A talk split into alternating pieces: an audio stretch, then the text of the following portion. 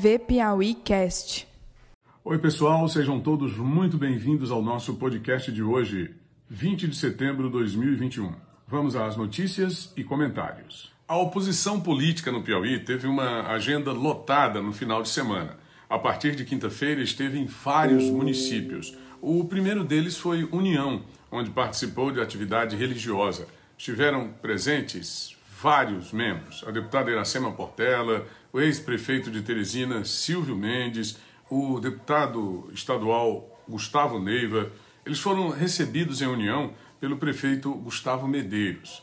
Na sexta-feira estiveram em Campo Maior, onde tomou parte na caravana oposicionista o ministro-chefe da Casa Civil, Ciro Nogueira, senador progressista. Eles foram recepcionados pelo prefeito Joãozinho Félix, que também é progressista. No sábado, a caravana da oposição esteve na cidade de Amarante e Floriano. O prefeito Joel Rodrigues fez as honras da casa e confirmou o apoio ao projeto político das oposições no Piauí.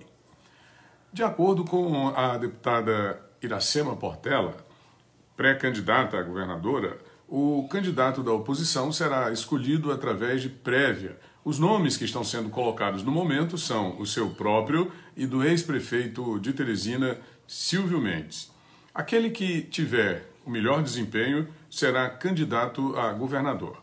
O segundo será o candidato a vice. Em todo caso, ela não mais vai disputar uma vaga à Câmara Federal e, desde já, anuncia apoio ao projeto do deputado Júlio Arcoverde, que é um progressista histórico e reconhecido pela sua lealdade ao senador Ciro Nogueira. Um amigo nos envia mensagem de Teresina para dizer que descobriu o que significa pró-Piauí, programa eleitoreiro com o qual o governador do estado pretende projetar mas não está conseguindo a candidatura do secretário de Fazenda Rafael Fonteles em 2022. Ele nos disse que PRO é a sigla para Programa de Roubo Organizado e elenca uma série de irregularidades praticadas desde que o mesmo entrou em vigor, tais como direcionamento de licitações, nomeação de políticos derrotados no interior como coordenadores, utilização indevida da máquina pública em prol de candidatura através do mencionado programa mas a inexistência jurídica é a principal de todas as irregularidades.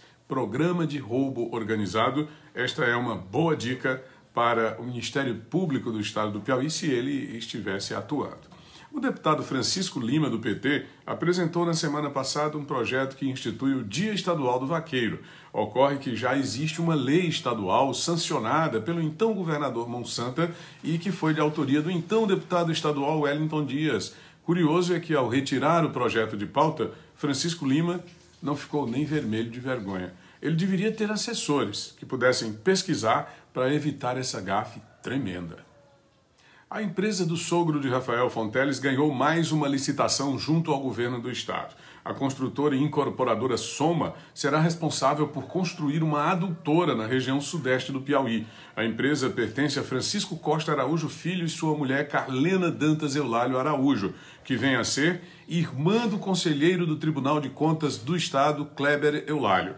Talvez, por isso, Araujinho siga firme, ganhando licitações indevidamente e não entregando a maioria das obras que contratou junto ao governo do PT o governo do estado é dominado por um verdadeiro cartel de empreiteiros pertencente a algumas famílias piauienses apenas.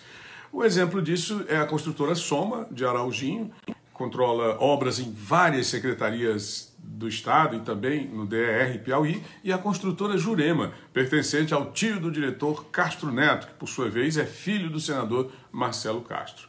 Pouquíssimas famílias se banqueteiam com os recursos públicos do Estado do Piauí na atualidade. Enquanto isso, o governador vem publicamente dizer que tem um sonho, segundo ele, de que as pessoas deixem de passar fome no Piauí e no Brasil.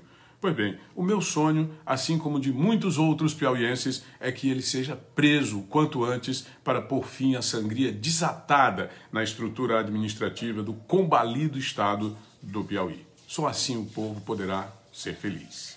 Eu sou o Tony Rodrigues e aqui a verdade não tem censura.